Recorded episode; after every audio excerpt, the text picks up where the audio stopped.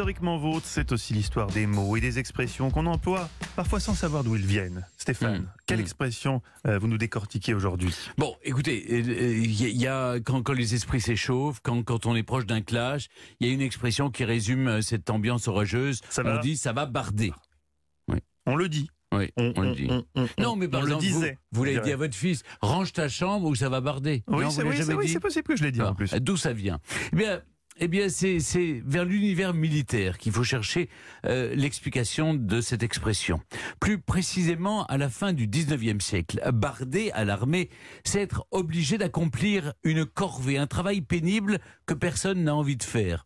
Barde, avec un D à la fin, Mhm. c'est une civière et transporter les blessés était toujours une tâche ardue.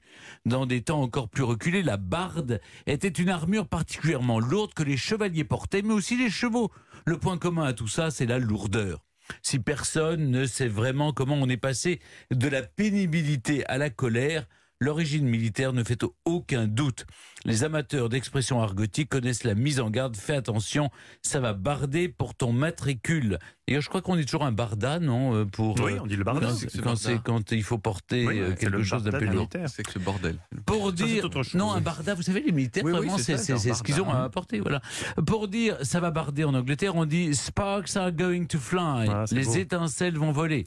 Aux États-Unis c'est the shit is gonna hit the fan. C'est deux expressions qui, Oui. quand on les met comme Oui. ça en parallèle, ça fait vraiment la, la différence entre les Américains et les Anglais.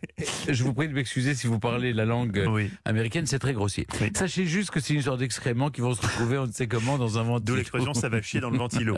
C'est la voix film. Oui, absolument. En Espagne, on préfère se van a enterer de lo que vaille un pene qui en français donne ils vont apprendre que ça coûte un peigne.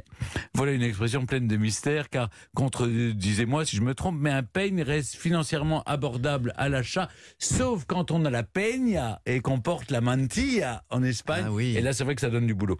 Euh, que ça barde ou que ça barde pas, n'oubliez pas que la peur mène à la colère, la colère à la haine, la haine à la souffrance. C'est une citation d'un grand philosophe, Maître Yoda. Non, Ah oui, Star dans Star Wars. Wars, aussi. Mais- Euh, vous savez quoi, Stéphane Tous les jours, vous m'éclairez sur la langue française, mais aujourd'hui, euh, vous m'avez éclairé sur un de mes films cultes d'enfants, qui, donc, si je ne me trompe pas, et doit être un Y a-t-il un flic euh, ou y a-t-il un flic pour sauver le président ou alors y a-t-il un pilote dans l'avion? Il y a cette réplique, ça va chier dans le ventilo. Bah, c'est voit- The on shit voit- is gonna hit the Où on voit effectivement un, un pigeon qui chie dans un ventilo au moment où la personne dit ça. Et je me suis toujours demandé, enfin bon, ça me fait rire comme ça de manière absurde. Et là, je viens de comprendre que l'expression anglaise, et que donc ça avait un sens dans la version américaine évidemment du film, It's gonna shit through the fan, euh, quelque chose comme ça. Shit's gonna hit Et que donc euh, l'incarnation visuelle de la chose était drôle. Et je comprends qu'en français, ils ont été obligés de le traduire par Oui. ça va chier dans le Eh ventilo. oui, Exactement. Bravo, Stéphane.